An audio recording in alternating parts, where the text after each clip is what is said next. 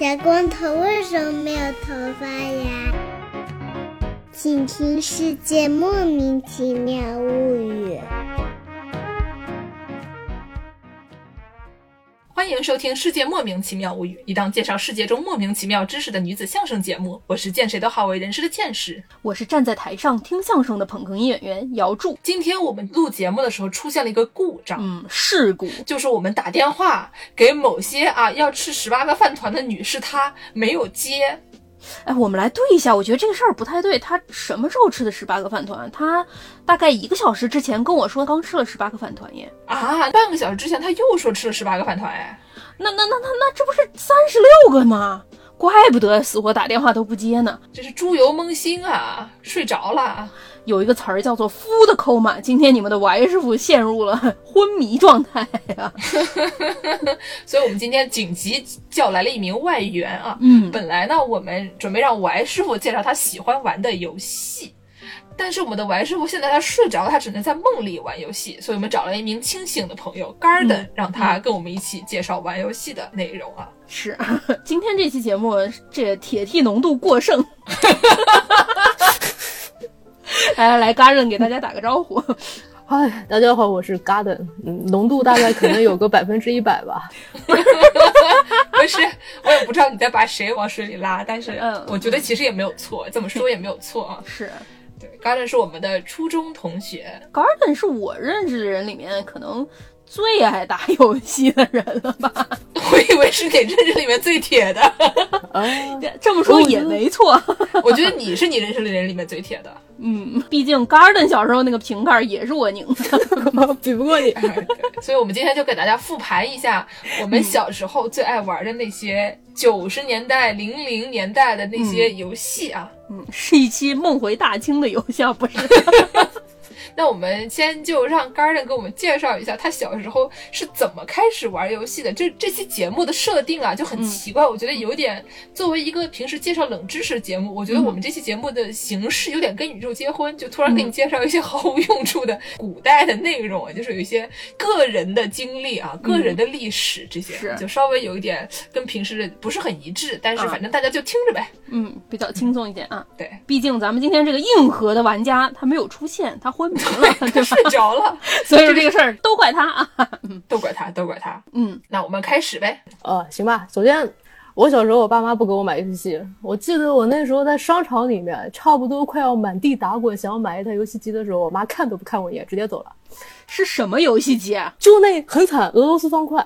那个游戏机就那玩意儿，我妈都不给我买，就是那个左右摁了可以套环的那种东西，是吧？就里面会冒泡的，然后你一摁，它就不是喷出一点水，然后把那个环套到另外一头去。哎，你别说那玩意儿，我小时候还有两个，我还真套不进去。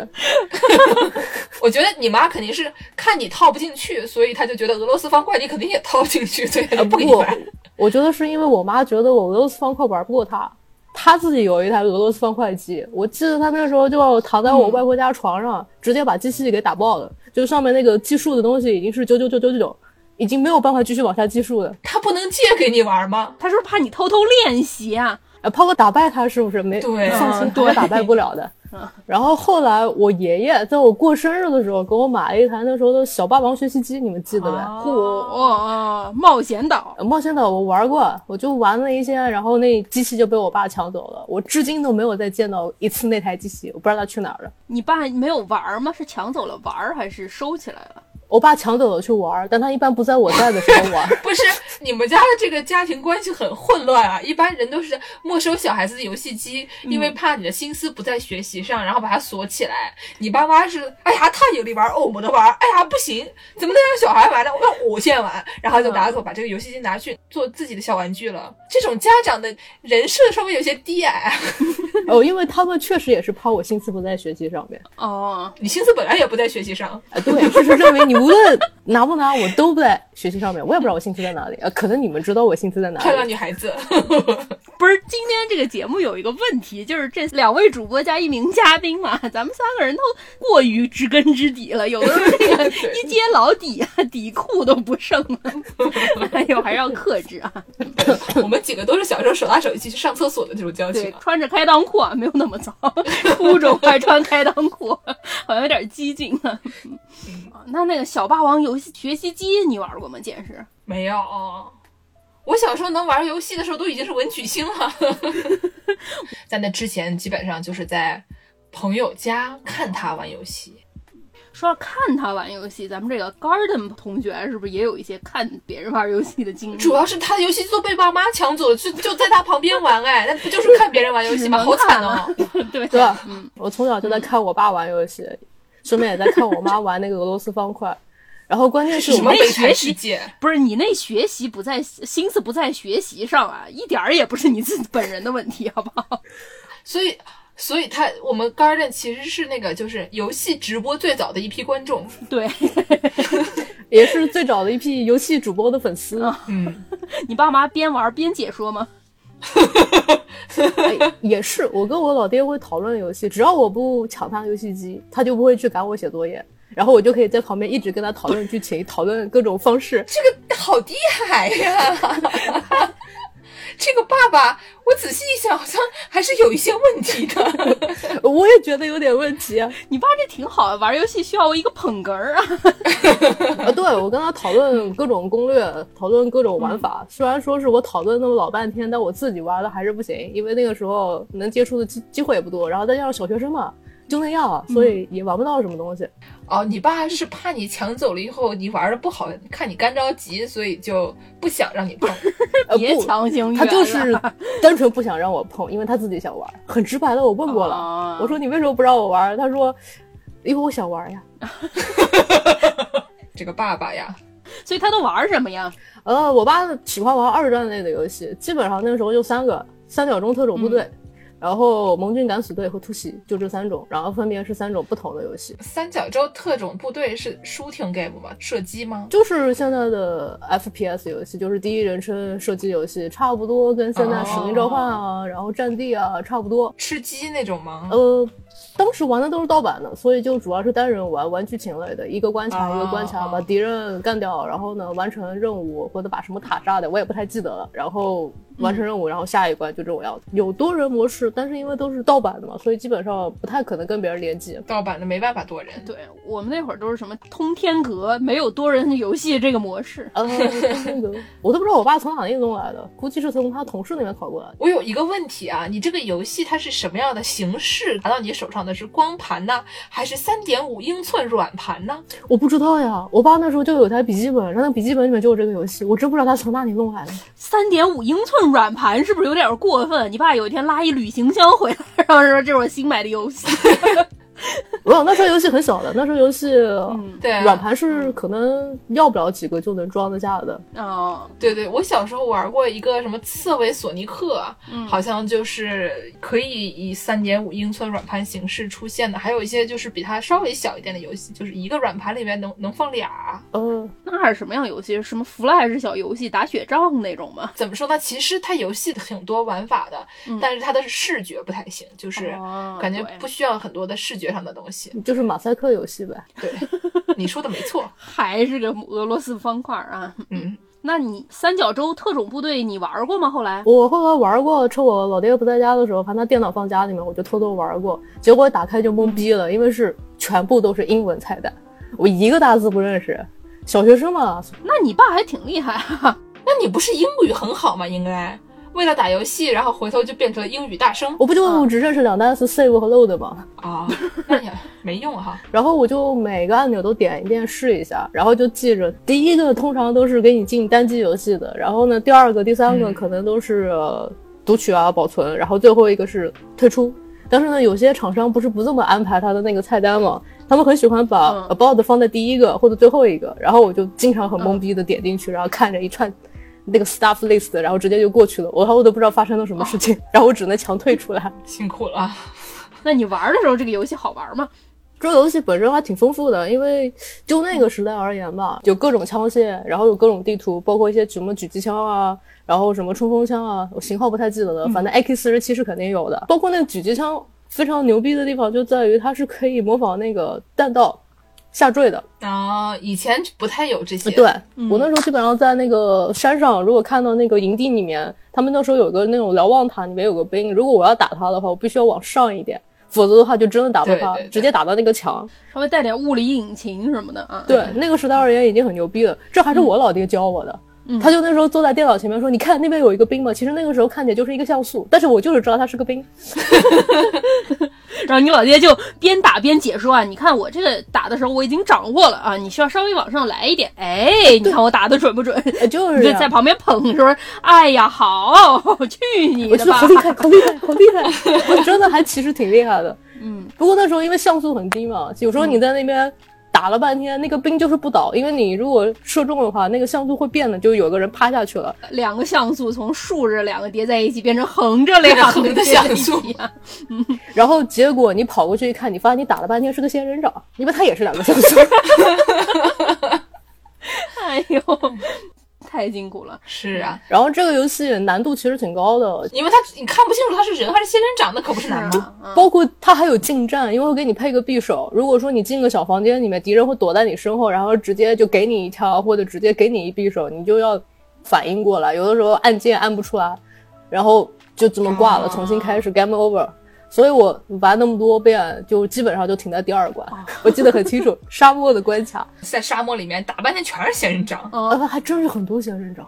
一个兵都没有，最后是被仙人掌扎死我。发现这个游戏里根本就没有兵，这是什么恐怖电影啊？我最后是卡在地图里面挂掉了，因为我就到处闲逛那个地图嘛，想看看那时候地图有多大。那时候没有那种游戏啊，有些内存啊，然后一些限制概念，就真的以为游戏里面可以无限大，我就到处找它的边界。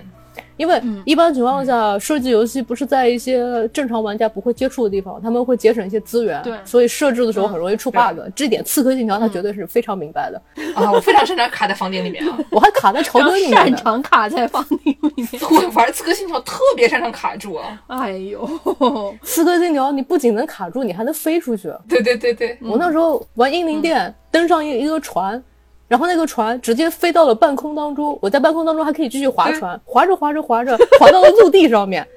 然后我以为可以就这么一直划着船划回去，结果我怕跑到某一个点，突然我跟那个船就啪叽一下掉到了地上，然后很懵逼，然后那个船又飞回去了哈。利波特的魔法世界呀，你这是英灵殿真的是挺挺刺激的，那里面，哎，我觉得每一集刺客信条都是有这样的，就是各种穿模的情况。所以后来不是二零七七发售了嘛，然后大家都说 bug 特别多。本刺客信条玩家进去之后觉得非常舒适，你看那些 bug 多眼熟啊，那算啥呀？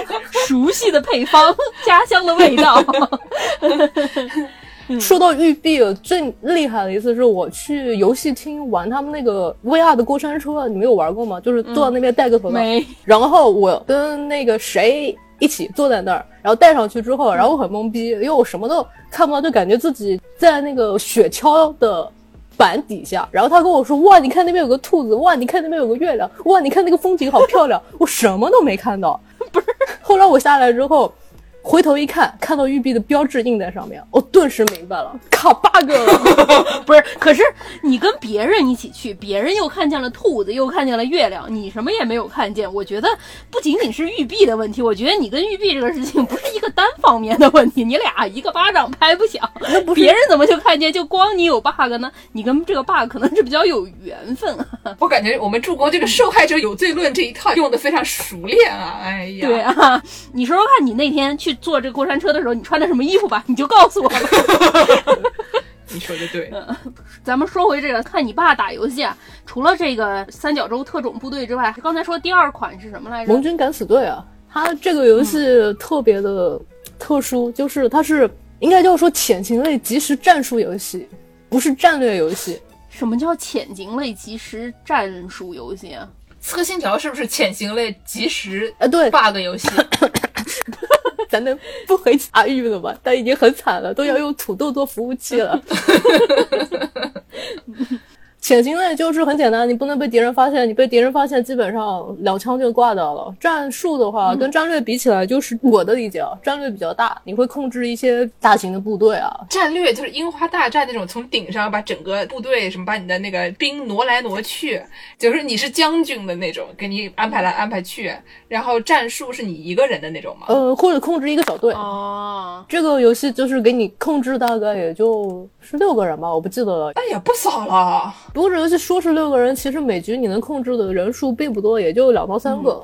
控制所有人呢，可能也就最后的一两关吧。然后呢，就是它的视角是俯视的，我分不太清楚四十五度还是什么六十度还是七十五度，搞不清，反正它就是俯视的。反正是个三 D 的哈，对吧？呃，应该说是用二 D 模仿三 D 的吧。然后再加上它整个地图，它分的格子特别的细。当是玩家是看不到的，所以你就是能够做一些很细致的控制，就你能很精确的控制这个人到哪里，然后呢，能跟着敌人的步伐什么的，所以你就能完成各种真的就是特种兵能完成的任务，比如说是暗杀。呃，跟刺客信条不一样，是真真正正的暗杀，不能做狂战士的啊。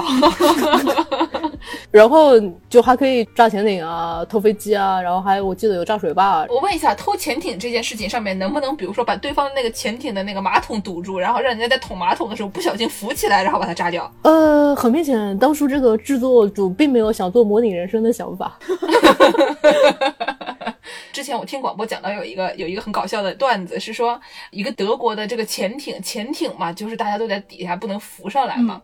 然后呢，就是这个潜艇里面的马桶非常难冲，经常会说你一个潜艇里面，你看专门带一个 technician，带一个这个技师，专门给你负责冲马桶。哦，因为只有那一个技师能冲马桶，其他人都不会冲马桶。是有多难冲啊？有一天有一个潜艇的船长，他就德国人，然后呢就说这个东西能有多难？然后他就自己试冲马桶，结果冲不下去，然后就是潜艇进水了，差点就不行了，所以他们就赶紧把这个扶了起来。把这个扶了起来以后，因为他是纳粹这边的，嗯，然后呢就离这个法国边界也不远，然后立刻被人发现，立刻被人抓起来。哎呀，然后就是因为自己强行要冲马桶啊，然后不愿意让别人替他冲马桶，结果导致一桩命案的发生。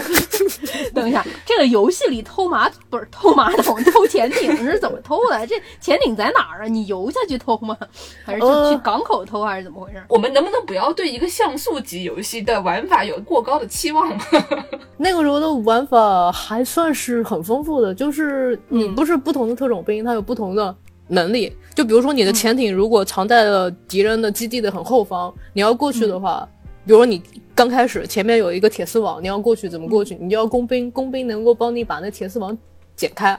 然后你进到敌人区域之后，那些敌兵是会有一个视野范围的，而且是因为它俯视游戏，所以你没有办法很明确的知道他有没有看你。他就加了一个绿色的一个三角的区域，告诉你敌人什么时候看到你了。然后呢，它的区域还分两个，一块是你就卧倒的时候，他可以看不见你；再往前面一点点的话，你超过那区域，你哪怕是卧倒的情况下，敌人也能发现你。给发现的话，基本上一秒钟之内就会变成骷髅头。我觉得这个敌人听着比你厉害，他就是比我们厉害啊，是真的厉害啊，打不过你，所以你不能狂战士吗？你只能偷偷的暗杀呀。哦，我懂了。所以说你说它是这种战术游戏，它是一个比较考这种有点像解谜游戏这种感觉哈。你用什么样的方式过去？可以这么说，这个游戏。后来也出了一款类型差不多，可以说是致敬嘛，叫做《影子战术：将军之刃》。它的背景是改在了那个日本的幕府时代。那个游戏就差不多就是一样的，给你一个关卡，一个地图，然后它的敌人分布，然后你想要怎么样去到达你的目标点的时候，你要确定好你的人是怎么杀，杀哪个人，然后并且你杀完这个人之后，你如果尸体放在那，敌人会发现，发现之后有的时候会增加警戒，就比如说屋子里面我走出来了好多几排兵的那种，如果他单个兵。你可以诱导他们，比如说地上放一个收音机，你可以把敌人诱导过来，然后你直接把他干掉。然后里面那个贝雷帽最厉害的地方是，他可以在地上凿个坑，然后把自己藏进去，然后等敌人走过去从 坑里面出来，然后把对方干掉。这是一种什么？他是要在雪地里面、雪地里面或者沙地里面，我记不清楚，就是刨个坑把自己放里面，然后埋起来。你怎么起来啊？我怎么知道怎么起来？我又没有埋过。算了算了，嗯，不要在游戏世界里面找真实了。所以这个盟军敢死队，你小时候玩过吗？还是只看你爸玩吧？我玩过，然后玩到自闭，拼命的按保存和读取，基本上我走一步就要保存一下，然后呢杀到一个兵要保存一下，不然一个操作失误，你直接就回到姥姥家，得从头开始。回到姥姥家，心情好惨。我师傅还没有醒，我再来给我师傅打一个电话试试哈。不是不是，你怎么就喝上了？那边剑士怎么突然掏出了一罐啤酒？哎呀，听人讲这些什么盟军敢死队啊，什么这些游戏，觉得非常的非常有意思，然后就享受。于是我开始喝啤酒，但这边两点八度基本上就是果汁了，不要太在意。今天咱们这期这个节目，一个主播在台上喝上了大酒，另外一位主播在台下睡大觉。行，嗨，是真的随便吧。嗯。那我们现在讲讲我们小时候看别人打游戏的故事啊。嗯，对我小时候也有一些悲惨的回忆啊。是啊，我小时候是家里是不让打游戏的。我最开始接触游戏的时候是去我表哥家，我表哥比我虚长几岁吧。还挺多，虚长了六岁啊，挺多。哎呦，虚了挺多。他比我大六岁，所以说我上小学的时候，他已经上中学了。我去他家，他经常就在玩游戏嘛。但是毕竟他是小孩嘛，所以他这个心态跟 Garden 的爸妈这个心态是一样的，就是我得玩啊，他也想当游戏主播啊，他也想实况，对吧？我去他家的时候就充当了这么一个捧哏的角色。我记得很印象很深的是，有一年这个寂静岭刚出来的时候。怪吓人的！哎呀，那次我强烈怀疑啊，他不是需要一个捧哏叫我来看，他的目的啊 是需要有人给他壮壮胆儿，因为这游戏 太吓人了。我们俩就在这个正午十二点，在家把所有窗户都打开，阳光晒进来啊，把后面的门打开，家长在后面吃饭、喝酒、聊天呢，把这个声音全都放进来，就打开了这个寂静岭啊。我觉得我们俩可能。刚到那个镇上吧，就被吓死了。你现在回去玩，可能觉得啊，为什么？为什么我当时被吓成这样？我可能当时年纪太小了，我都记不得具体玩了什么。我就记得在一片迷雾里走。后来有个好几年，一到下雾就非常害怕。你现在去看的话，你会发现从迷雾里面走出来的是穿紧身衣的护士，所以你应该不会再害怕了。不是什么意思呀？呃，就是里面很多的怪都是护士形状的。然后呢，当初好像寂静岭拍了一部电影，然后那部电影里面要模仿这个怪的很多就是演员，其实就是穿了一套紧身衣。哦，我现在看的话可能会有点小兴奋哈。怎么这样？怎么回事？怎么这样？不是我浓度很高吗？高给你看呀。这浓度真的有点高哎。我小时候看的都是那个我们的另外一个初中同学在家里面，当时可能还是上小学的时候，小学我们也是一个小学的，然后一起玩那个。仙剑，《仙剑奇侠传》这名同学，他的家庭环境非常和睦。嗯，他们家就是他妈先看《流星花园》，说有《流星花园》好看，你也来看，让他们一起看《流星花园》，然后一起追星，一起集卡那种。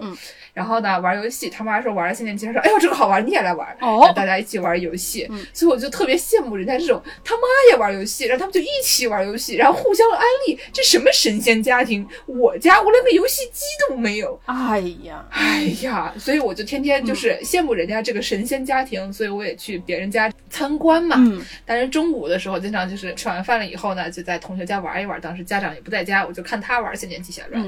这个《仙剑奇侠传》呀，那就是一个走迷宫的游戏啊。然后走走就出来一个蛇，走走就出来一个蛇，走走出来一个女的，走走又出来一个蛇。哎，没完没了！我就记得那个十八层地狱下了不知道多长时间。是，可惜那个时候没有手机，不然我看着看着可能掏出手机来就刷刷豆瓣去了。忽然想起来，我表哥还做过一件相对有一点低矮的事情。在节目里揭人家老底，他小时候基本上不怎么让我玩，但是他一玩大富翁的时候就会带上我，不然光老跟电脑玩没意思。就跟我说说，来来来，轮到你了，轮到你了，你按一下这个键，好，你还买？我说我要买，他说嗯，我觉得你不用买啊，最后他就会赢，好过分。所以你们玩大富翁都用什么角色呢？玩前前夫人。这跟你的人设也太像了吧？你不就是钱夫人本人吗？哎呦，如果听众朋友还没有看过我们助攻穿着在路边捡了一个这个皮垫子啊，嗯穿在身上就一脸雍容华贵的照片的话，我们可以到往公众号里发一发。助攻就是非常的擅长这个表演钱夫人这样的角色，就毫无违和感。都是从大富翁学的啊！游戏教会了我许多，你们都用什么样的？我不太记得了，我就记得我无论选哪个角色，基本上就是穷神上身，上完之后摔神，摔神上身，上完之后然后丢进监狱，然后出来之后继续这个循环。大富翁从来没赢过，无论是电脑还是跟同学玩。所以我说吧，这个 bug 它不能怪育碧，你当天穿的什么衣服？你就是。校服呀，嗯，见识呢我小时候最喜欢用的两个角色，一个是孙小美，嗯一个是阿土伯。啊！孙小美可爱，孙小美还说胡搅八搞，胡搅八搞啊，胡搅八搞，胡搅八搞，啊！对对，反正孙小美会说一些很可爱的那种口头禅，嗯。然后阿土伯就是单纯的因为他长得很土，他会讲好像讲一些台语的那些口头禅，嗯。但是就是看阿土伯就有一种用这个角色应该不会挣钱吧，但是反而就会挣钱。是，哎，我还想起来一件事情，同时期我还干过一件非常可怕的事情，非常野蛮的事情。我表哥他们小时候还会玩一个游戏，叫做《拳皇九七》，大家知道吧？谁又不知道呢？哪个表哥不玩呢？青年老师最爱玩的，谁家的表哥不爱玩呢？这个游戏它是有一定秘籍的啊，会玩的朋友应该知道什么上前下前拳啊，你可以备注，然后把它摁出来，是一个熟能生巧的游戏。但是作为一名家里并没有游戏机，也没有手柄，也没有电脑可以玩游戏的小朋友呢，啊我是没有这个条件去练习这些按键走位的。所以当时我哥他弄了一个可以插在。电脑上面的手柄，然后我们俩就打这个拳皇九七啊。为了能打过他，我就使出了我最会的绝招，叫做乱拳打死老师傅，就点到手柄处哎。好不容易呢，跟他打了一个晚上，赢了他一次，回家大拇指上搓出了一个大概有一个手指关节那么大的水泡，好厉害！刺激！肿了两周。那咱们不说看这些相对形象都不是很高大的人玩游戏，咱们再说一说 Garden 是什么时候开始自己玩游戏的呢？差不多就是小学时候不是有计算机课嘛，哦，然后那个时候在那种硕大无比的机房进去之后，每个人还要穿鞋套，然后坐在那种 CRT 显示器那种超大的一个咣一下放在桌上。计算机课嘛，老师虽然会在到处巡视，但也管不过来，所以就是还是有机会可以玩的。哦，是我那时候就从隔壁男生那边看见他在玩一个，我现在知道叫做 Game Boy 模拟器，那时候我不知道是什么东西。我那时候就看有一个移动的小人在走来走去，然后时不时还有一些闪烁的画面，有些看不懂对话冒出来，那不是游戏是啥？你说对不对？然后我一下课就跑过去问他说：“这游戏能不能告诉我怎么玩？”小哥其实挺好心的，然后呢把那玩意儿拷给我了。结果他拷给我的是模拟器本身的东西，我那时候不知道模拟器要玩，你还要找到游戏程序，对不对？然后我一回家之后，打开一机器，傻了，它就弹出一个窗口，让你打开文件。我说我打开啥呀？这些东西看起来都不像游戏啊，那怎么办呢？这个同学有点不厚道，那也不教教你。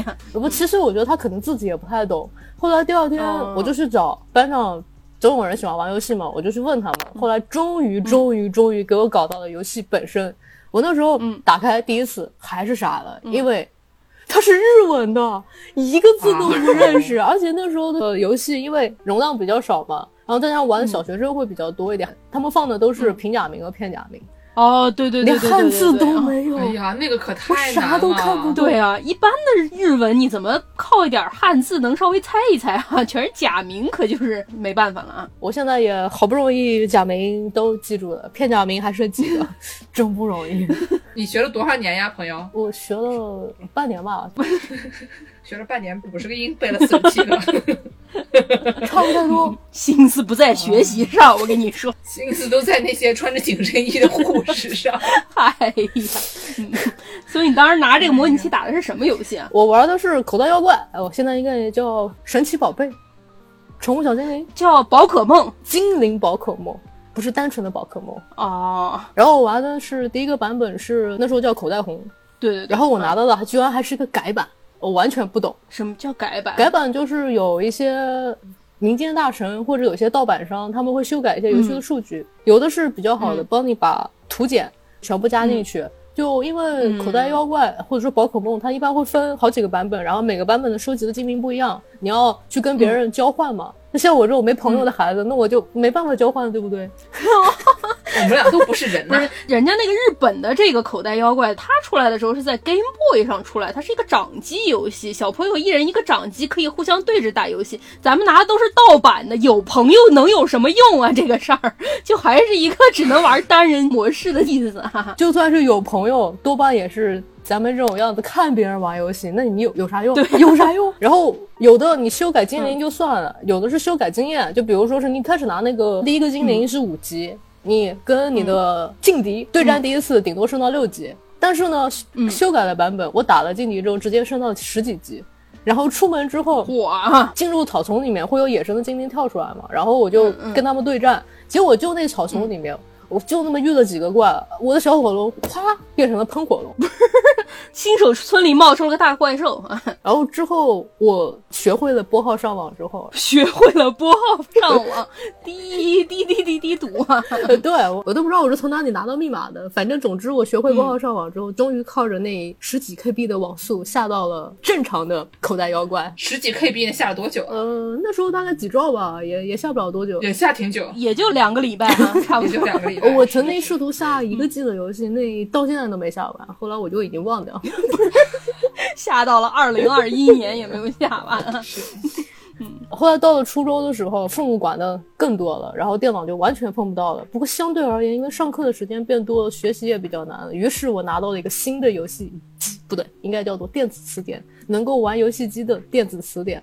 哦，就是我那个吧？啊，对，就是你那个，文曲星吧就是你那文曲星，对很多人都说文曲星。哎，对对对对对，就是那个英雄传说，那个传说还得写成日语的那个人字旁一个云，就变成大家都读成英雄传说。他直接写成了谈花坛的坛，我确认过好几遍。哦，小时候就觉得很困惑，什么是英雄谈说？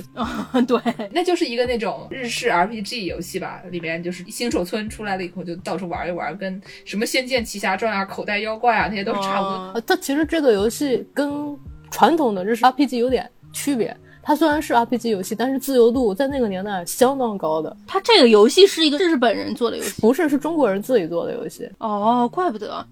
我想说，这个日本人做的游戏能在文曲星这个平台上使用，确实有点牛啊。我要没记错的话，应该因为那个文曲星那个时候它支持一个编程语言，哦，我估计他们可能是内部想要去推广这个编程语言，然后后来就开发了这一款游戏。除了这玩意儿，还有很多稀奇古怪的小游戏，包括《仙剑奇侠传》，有人都试图移植过，只是把它变成了纯马赛克游戏，你根本看不清赵灵儿长什么样。不重要，不重要，原来你看得清赵灵儿长什么样吗？原来也不太看得清。远看都是一个穿着紧身衣的护士呗。但你至少那时候去看赵灵儿洗澡的时候，你还能看出来她在洗澡啊。这个里面你看赵灵儿去洗澡，就这一方块，然后被一堆方块围着，然后没了。这女人来上我们的节目，整天就讲一些看别的女人洗澡的事情。开玩笑，当然，因为我当时是没有这个文曲星，我当时非常羡慕别人有这个可以玩英雄传说我没见你玩过吗？对，我就只见你的玩过一段，自己没有从头玩过我。特别希望我们初中老师们不要听我们的这期节目，就他们听了以后就知道我们上课的时候什么事儿都没干，光玩文曲星。我们上课的时候不会把那个书打开吗？然后往前一放，然后其实底下就是文曲星。还互相放哨，对对对，然后那文曲星游戏它用的素材还是口袋妖怪的素材，所以我一开始玩的时候很懵逼，因为我有过口袋妖怪的经历，所以我玩的时候我把它当成了口袋妖怪，结果在里面发现了什么顾炎武，什么小顽童。什么老婆婆，她还要你去扫地，她还要你去打水，还要你去砍树，然后我就很懵逼。你不知道这个不是口袋妖怪是吧？对我是因为有思维定式吧，点进去之后就很懵逼，为什么出现的全是中国人？为什么还要砍树？本土化。对，后来地图上走来走去之后，发现了什么武当派，然后还有什么花间派。有的，就你进去之后，你一开始他会给你一段简介文字，大概的意思就是说你一不小心穿越到了某一个时代，然后也不告诉你要干什么。然后在那个小镇，那个小镇叫平安镇。你一开始出现的时候，你可以设置一些什么臂力啊、悟性啊、敏捷啊、根骨啊之类的，然后决定你后面学武功的时候的能力。臂力决定你的基本拳脚，然后悟性决定你的读书写字。读书写字的话，它会影响你学一个武功所要消耗的潜能，而潜能是最最烦的东西。你要不停的，比如说是一开始你要帮老婆婆，就是真的就是砍柴啊，然后扫地，扫地啊，然后还有什么来着？打水，好像是嗯这三个。然后你要不停的做，然后你做了之后，与此同时，你的饥饿程度会下降，你还会变得口渴。然后口渴之后，你就不能恢复你的内力，不能恢复你的内力，你就不能继续去打水什么。他会说你自己没有力气，然后你就要出去。等一下，等一下，等一下，等一下，等一下，我突然很困惑，这是一个上班的游戏吗？光给人家什么扫地呀、打水啊，还得买东西吃，还是不是？这这这这这不是一个武侠游戏吗？它就是一个算是比较真实的武侠模拟生活，太过于真实了。我觉得就是因为以前的游戏，你都得把你的行为转化成一个基点。嗯，就是因为就你那个显卡，你也搞不出什么花头来，所以基本上都是把能做的一些非常简单的事情，戳戳戳的这个事情反映到一个数据上，再通过这个数据，然后积累一个数据，达到一个你想要达到的程度。嗯所以我们小时候玩的《心跳回忆》，你还记得吗？嗯，它也，是一个上班游戏，你还记得吗？心跳回忆就是每天有什么课程表，嗯你要跟你喜欢的女的选同样的课，嗯或者说你每天你可以是打电话跟给这个女的，还是打电话给你的亲友团，让嗯你问你说怎么追这个女的，反正就是让你怎么分配时间，以后嗯把你的数据最大化，让你和你喜欢的女的之间的这个情谊，这个分儿得到最高。就这这不是上班什么东西，就还考评呢，你说说。哦，那这么说来，你上班上久了，你就可以升职了。从一个底层劳动人员，你要是升成一个小组长，给别人派发活儿，你就玩上了美少女梦工厂。你养了一个小姑娘，然后你就派她去上课，每天给她安排课程，于是你就从小体会到了社畜升职的乐趣。养蛊的吧你？哎呀，现在想想那个游戏实际上还是有一些低矮的啊！你养一个小姑娘，到最后还有的结局就是，她可以跟你结婚。哎对现在还有啊，这是《源氏物语》吗，朋友？但是《源氏物语》的那个女的是他抢来的，那个更低啊。这个美少女梦工厂好像是收养的，稍微要好一些啊。我觉得这么说吧，我还是回去看赵灵儿脱衣服吧。我觉得看赵灵儿脱衣服挺好的。对哦？感觉好像对，我们俩比赛脱衣服，看谁脱得快。哦，对，哎，英雄传说它分好几个版本，一开始是、呃好像就单纯的叫英雄传说，后来出了黄金英雄传说，然后最后是白金英雄传说。白金英雄传说、它从二 D 的变成了三 D 的，不是怎么变呀？就是也没有变成真正真正纯三 D 了，它只是你的人物你能看清楚了，然后你可以上下左右走了，虽然还是本质上是二 D 的，哦。而且在那个小屏幕上面，地图只能显示几格，你经常走着走着，你根本不知道你在往哪里走。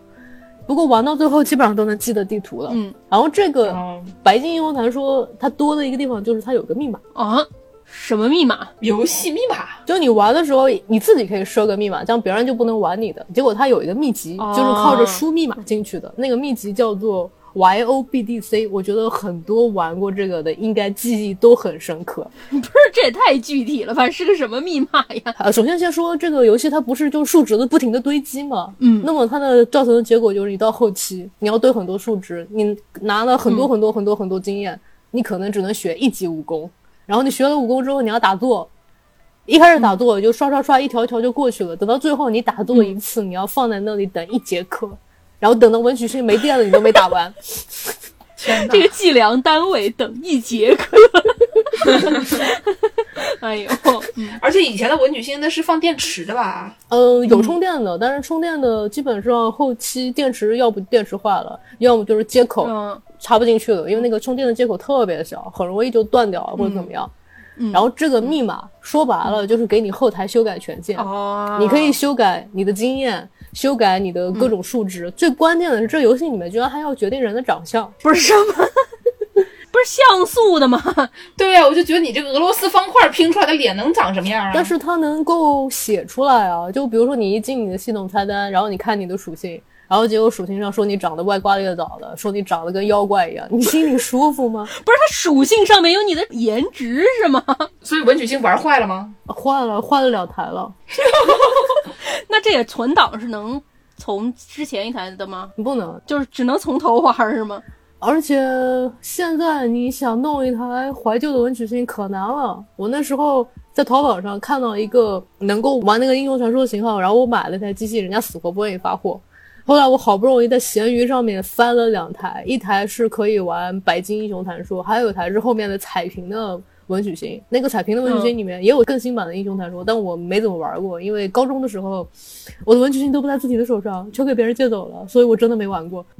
好惨啊！哎呦，Garden 这个人非常好啊，因为他有个 FC 模拟器嘛，然后班上很多男孩子小时候都是有玩过 FC 的，不像我这种根本就没有玩过，被我爸抢走的那种，然后他们就需要。怀旧，就天天把我的文曲星在班上从头传到尾，从头传到尾。我想查个单词，真的 认真的，突然想学习的，查个单词都没有办法拿到，想把心思放在学习上都放不了。后来到了高中时期嘛，手机不是开始变得比较厉害，已经再也不是那种就只有贪吃蛇啊什么之类的东西。对对对。然后那时候。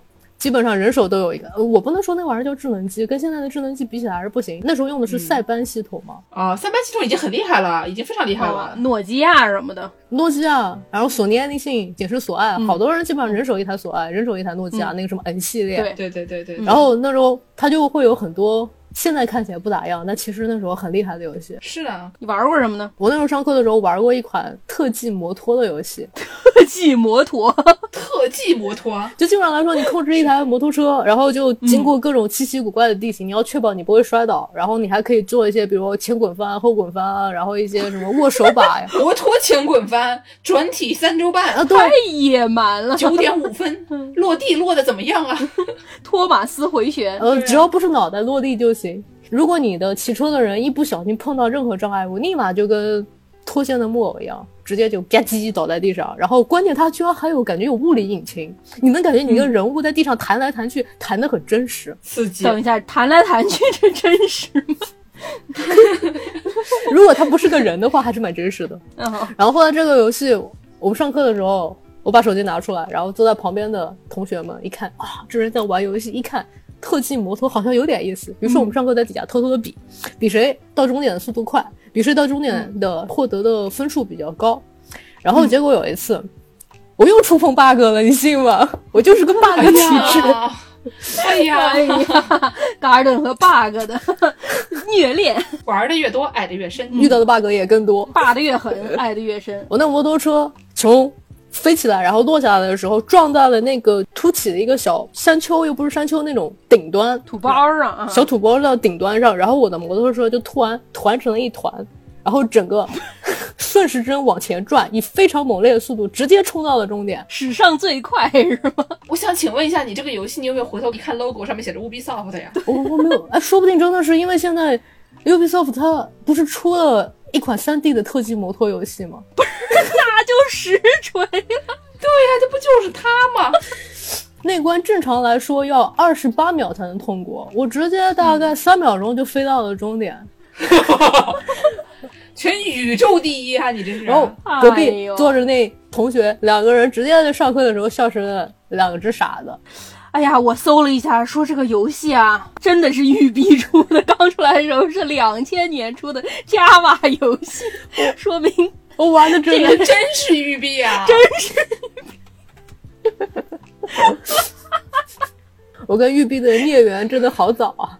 在不知不觉中就已经缘起，我觉得就是不知不觉中，Garden 的这个灵魂已经被玉璧攫取了。真的，Garden 和玉璧，咱们今天结尾给你放一个那个周华健和齐豫的那个神话情话，什么爱在迷迷糊糊盘古初开便开始，这种浪浪漫漫旧故事，说的就是咱们 Garden 和玉璧的 bug，浪浪漫漫的旧故事，可还行？嗯。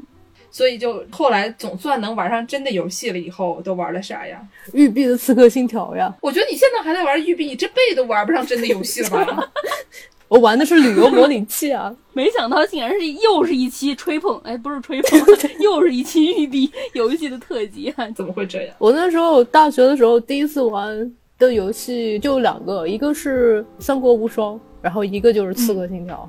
第一次玩的《刺客信条一》，然后那游戏卡死了，那可不，我们能不要再说这个了吧？你别说这个了，我就想问问你大学的时候成绩怎么样呀？大学时候成绩还是不错的 哦，所以这个心思还是放在学习上。因为大学时候学的东西不是建筑吗？画图吗？那跟那九门课不一样嘛，所以我就那时候学的还行，终于找到了游戏和。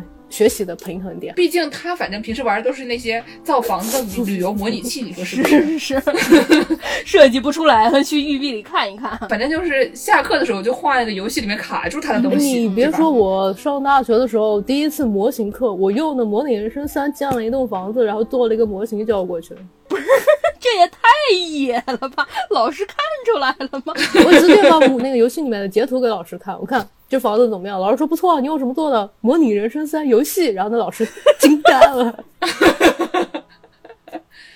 那你后来用 Minecraft 做过吗？嗯，没有，因为后来在玩 Minecraft 的时候已经开始工作了嘛，然后呢，每天都画图嘛，下班了回去还要建房子，谁干呢？对对对。哎，我要讲一个笑话，朋友们，我今天去见我导师，我导师有两个小孩，一个刚上高中，一个大学，然后呢，他就说他两个小孩在家里面就玩那 Minecraft，嗯，然后说他儿子就那个年纪比较大一点的那个，最近在家里面琢磨怎么用 Minecraft 造一套 WiFi 系统，不是什么。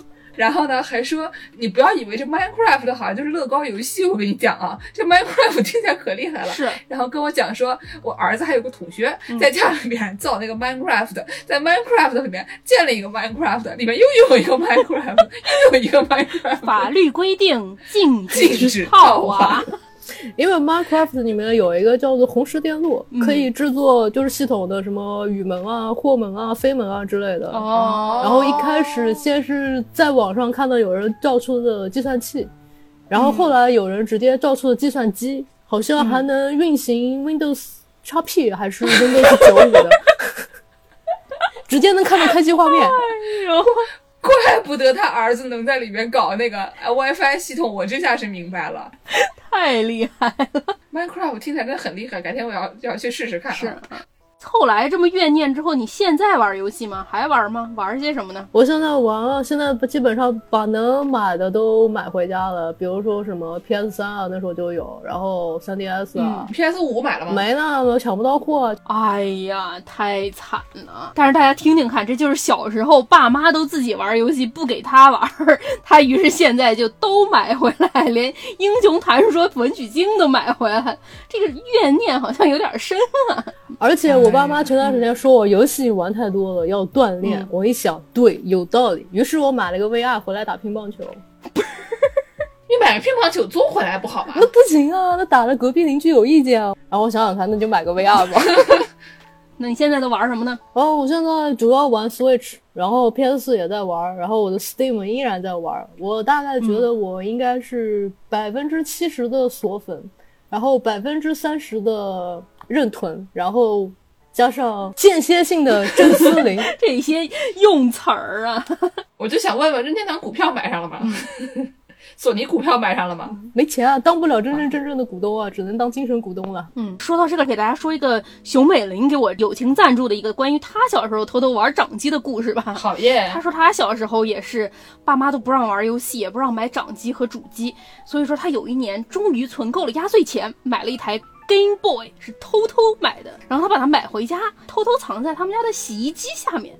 我靠！每次上厕所的时候，从洗衣机下面把它摸出来，坐在厕所上玩一会儿，上完厕所玩完了再把它给塞回去。他爸妈愣是没有发现，只觉得这个娃是不是最近得去医院看看？感觉这个上厕所的时间非常的长啊，对对对，而且还非常的频繁。他就一直就藏在洗衣机下面，一直都没有发现，就一直都没有发现，也没有因为漏水什么的给它泡烂了。那以前那种电器能用很久吗，而且底下是垫起来的那种吗。美玲了不起，从小就能看见爱，聪明，不像我们这种乱拳打死老师傅的，只能通过苦肉计 皮肉之苦。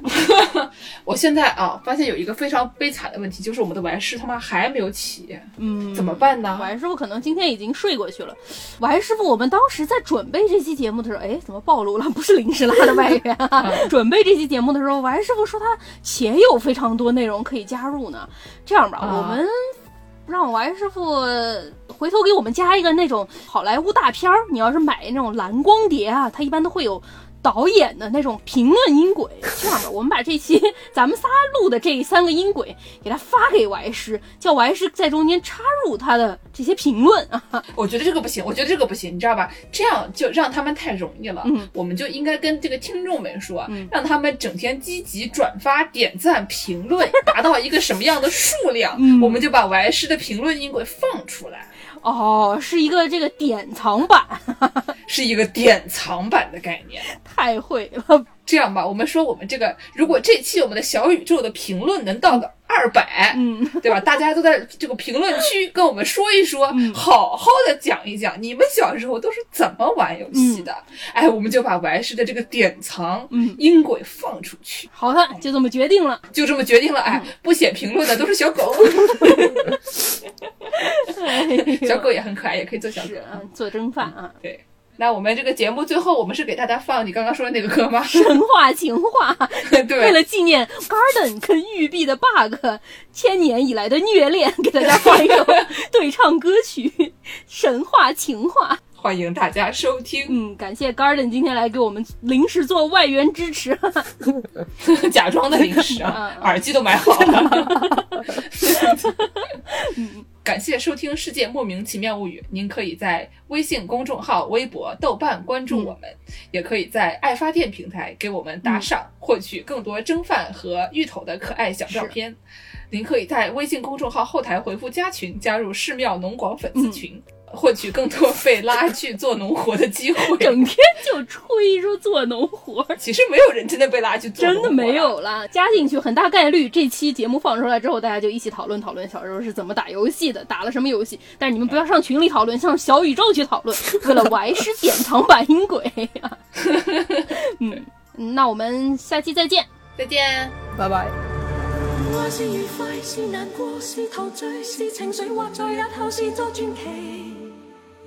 爱是盟约，是习惯，是时间，是白发，也叫你我乍惊乍喜。完全遗忘自己，竟可相许生与死。来日谁来问起？天高风急，双双远飞。爱是微笑，是狂笑，是傻笑，是玩笑，或是为着害怕寂寥。爱是何家？是何故？在何世？又何以对这世界雪中送火？谁还祈求什么可歌可泣的结果？谁能承受后果？